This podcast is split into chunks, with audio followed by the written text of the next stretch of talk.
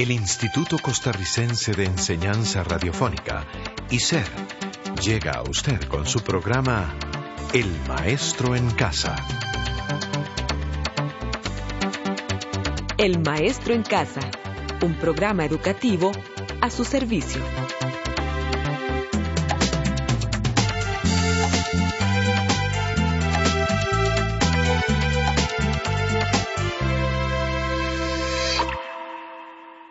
Bienvenidos a la novena semana del curso de Matemática Ojarbás. Sus amigos Edgar y Cristina nos encontramos muy contentos con su compañía.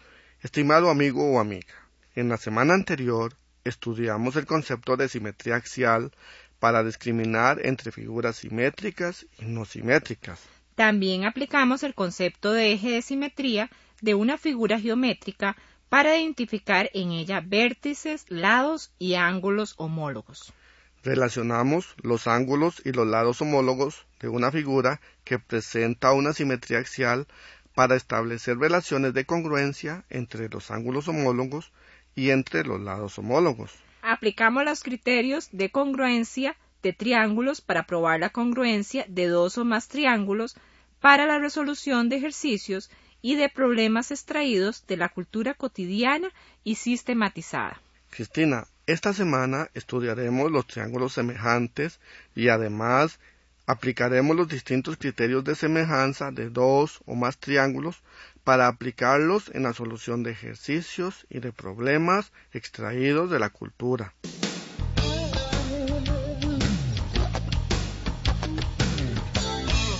Triángulos semejantes. ¿A qué se refiere con eso? A mí me parece que todos los triángulos son iguales. Claro, algunos de ellos poseen unos lados más grandes que otros. Otros son más grandes, otros son pequeños. Pero en fin, todos son triángulos. Tiene usted razón. Existen triángulos muy grandes, triángulos muy pequeños, o bien puede ocurrir que un triángulo puede ser igual a otro triángulo.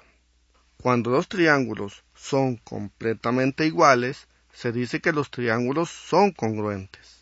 Si, por ejemplo, dos triángulos son iguales pero de distinto tamaño, ¿cómo se llaman? Pienso que pueden tener un nombre. Claro, se les llama triángulos semejantes. Sí, semejantes por cuanto se comparan los lados de uno de los triángulos con los respectivos lados del otro triángulo por medio de la división y se obtiene la misma razón.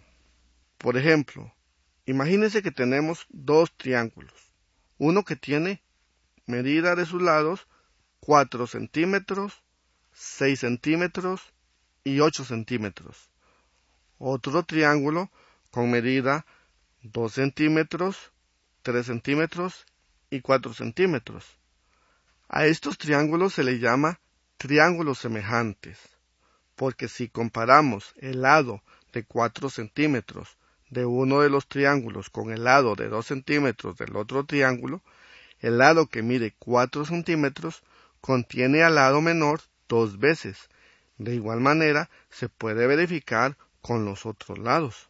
O sea, cuando la razón de la comparación de los lados de dos triángulos es la misma, se dice que los triángulos son semejantes. A esta manera de verificar si los triángulos son semejantes se le llama criterio lado, lado, lado o sencillamente criterio LLL. Estimado amigo o amiga, esta es la manera que usted podrá verificar y hasta crear cualquier cantidad de triángulos semejantes. Edgar, ¿qué le parece si hacemos un repaso de este criterio de semejanza con el siguiente ejemplo? Si tengo, por ejemplo, que los lados de un triángulo miden 3, 4 y 5 centímetros, puedo multiplicar por 5 cada uno de esos números para obtener un triángulo semejante al pequeño, pero 5 veces mayor. Claro que sí, el triángulo que se obtiene también es semejante. Así es, lo mismo puede ocurrir si yo divido cada uno de esos lados. Pero no solo el criterio LLL existe. Hay otros criterios para verificar que dos triángulos son semejantes. Así que hay otros criterios. ¿Existe un criterio que utilice dos ángulos y un ángulo? Claro, este criterio se llama lado ángulo lado o sencillamente LAL. Cuando tenemos dos triángulos, donde sabemos que la medida de dos de las parejas de los lados correspondientes son proporcionales, esto es, que la razón de la medida de los lados es la misma y el ángulo entre ellos es congruente, o sea, de la misma medida, podemos asegurar que los triángulos son semejantes. Por ejemplo, si un triángulo mide de lados 10 y 16 centímetros y el ángulo entre ellos mide 80 grados y otro triángulo mide de lados 5 y 8 centímetros y también 80 grados el ángulo entre ellos, podemos concluir que estos triángulos son semejantes. Recuerde, estos triángulos son semejantes por el criterio lado, ángulo, lado. Estimado amigo o amiga, muchas veces para saber si un triángulo es semejante con otro, basta conocer las medidas de dos de los ángulos correspondientes. Es decir, si tenemos dos triángulos donde la medida de los ángulos en uno de ellos es, por ejemplo, 85 grados y 35 grados, y el otro de los triángulos tiene por medida de dos de los ángulos 35 grados y 60 grados, respectivamente, podemos asegurar que estos triángulos son semejantes debido al hecho que la suma de los ángulos internos de cualquier triángulo es 180 grados. Es cierto, 85 grados más 35 grados es 120 grados, o sea que el otro ángulo mide 60 grados y como también tenemos que 35 grados más 60 grados es 95 grados, podemos decir que el otro ángulo mide 85 grados. Esos cálculos que se hacen para verificar que la suma de los ángulos internos de cualquier triángulo es 180 grados nos permite asegurar que el criterio ángulo, ángulo, ángulo garantiza la semejanza de dos triángulos. Edgar, ¿Qué tipo de problema puede resolverse con los distintos criterios de semejanza? Veo que estos son muy interesantes, pero en la vida cotidiana, ¿en qué se utilizan? Cristina, imagínese que usted quiere hallar la altura de un árbol, cualquiera que sea.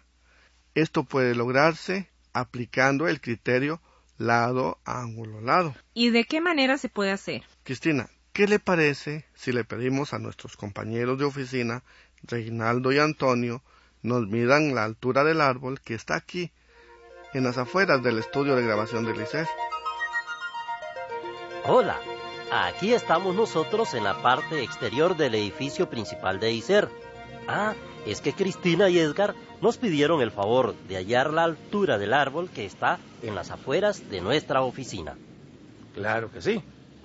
Y para hacer esta medición, vamos a formar dos triángulos, uno mayor y otro menor, pero eso sí, semejantes entre ellos. El triángulo mayor va a tener como uno de sus lados el suelo y a una distancia de 15 metros desde la base del árbol hasta este punto que hemos marcado previamente. Y el otro lado es la altura total del árbol. Sobre el lado mayor de este triángulo vamos a marcar un punto a 3 metros. Este será el lado sobre el suelo de un triángulo menor. Ahora, Antonio se va a colocar justamente aquí en este punto. Él hará la función de otro de los lados del triángulo menor. Ah, Antonio mide un metro con 70 centímetros. Muy bien, Reinaldo. Entonces, yo voy a caminar del árbol a 3 metros.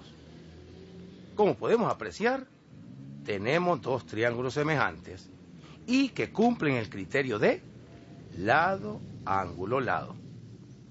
Además, es claro que la razón de semejanza es 5, puesto que uno de los lados es 3 metros y el otro lado correspondiente mide 15 metros, según lo estudiado por ustedes. Ah, y también el ángulo correspondiente mide 90 grados. Nótese que este ángulo se forma en el triángulo pequeño por el lado que corresponde a la línea sobre el suelo y a la altura de José Antonio. y en el triángulo grande por la línea sobre el suelo y la altura del árbol cuya medida es la que queremos hallar. Bueno, como mi altura es de 1,70 metros y la altura del árbol se desconoce, planteemos una proporción, así como lo hicimos en la semana quinta y que es de la siguiente manera. 3 es a 15, como 1,70 es a x. Despejemos la x, la cual quedó en uno de los extremos. Multiplicamos los medios y luego dividimos por el otro extremo. O sea, x es igual a 15 por 1,70 dividido entre 3. Multiplicando estas cantidades y luego dividiendo entre 3, tenemos que el árbol tiene una altura de 8,50 metros. Claro, usted tiene mucha razón. La altura del árbol es de 8 metros con 50 centímetros. Bueno, vamos a esperar que quede satisfecho. Muchas gracias, Antonio y Reinaldo. Qué interesante este método para medir árboles. Parece tan fácil. Cristina, no es que parece fácil, es fácil. Con este método se pueden medir muchas cosas que por su posición o tal vez por su forma parece casi imposible. Aquí me parece que es fundamental que el ángulo común a estos dos triángulos semejantes sea de 90 grados. Efectivamente, esto que hicieron Reinaldo y Antonio fue posible porque lo hicieron sobre la superficie de la Tierra y con medidas relativamente pequeñas. La próxima semana se harán medidas semejantes, pero utilizando las proporciones que se establecen mediante el teorema de Tales. Edgar, ya usted nos adelantó un poco de lo que estudiaremos en la próxima semana. Estimado amigo o amiga, esperemos que usted con este programa se entusiasme y estudie bastante. Muchas gracias por su compañía. Este programa fue producido por ICER en colaboración con el Ministerio de Educación Pública.